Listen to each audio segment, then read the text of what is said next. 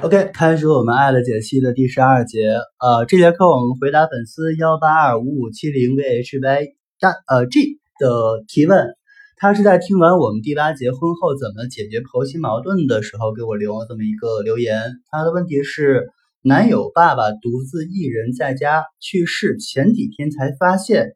导致男友不同意。婚后和母亲分开住，害怕母亲重蹈覆辙，这种情况分开住是不是就不合适？嗯，首先一点是这样的，我觉得这个问题你可以分两方面去考虑。第一个方面呢，如果你觉得跟母亲在一起住，你的婆婆是一个比较包容的人，你和婆婆之间如果能处理好这样的关系，OK，你跟他们住是没有问题的。这这是第一种情况。第二种情况，如果你觉得跟婆婆处不来，但是这个时候为了你们的家庭着想，我建议你给你男朋友提这么一个建议：你说我们可以离父母住的近一点，可以偶尔回去看，可以经常回去看，可以每天下班或者每周末或者是隔两天打多打个电话，多打打电话。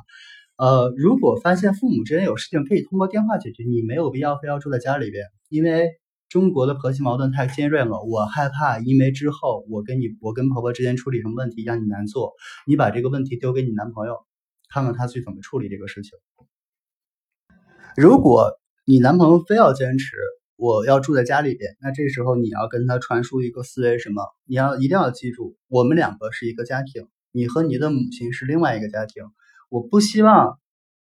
我们的父母跟我们的家，我们的原生家庭对我们现在的家庭有任何的影响啊？这是两个家庭的事情，你一定要跟你男朋友说清楚，让他想明白，让他深刻的把这两个家庭给他分开，一定要不要处在一块处理。中国男人就是，呃，我的理解啊，中国的婆媳矛盾的尖锐跟中国男人和稀泥是有很大关系的。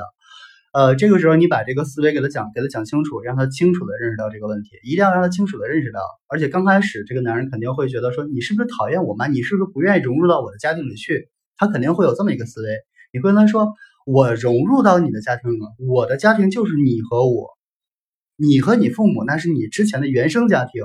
那是我们是两个家庭的事情。我帮你孝顺父母，帮你照顾你妈妈。OK，这个没有问题，但是你一定要分清楚，这是两个家庭的问题。我希望你之后在处理我和你妈妈的事情的时候，一定要去分开处理，把这个思维告诉他，可以用理性的方式去跟他沟通啊，让他想明白这个事儿，他就能理解你为什么要这么跟他说了，明白了吗？OK，如果有这个解答，不知道合不合适，有没有解答解决你的问题？如果没有解决呢？呃，你可以在下面继续留言，我看到的话呢，我会继续给你解，我去我会继续去在之后的课里去给你解释。OK，感谢大家收听，我是汉雨晨。如果有什么想问的问题，可以像这个粉丝一样，在我们的评论区下方留言。如果我看到这个问题比较好，我会放到课里去给你们讲。OK，拜拜。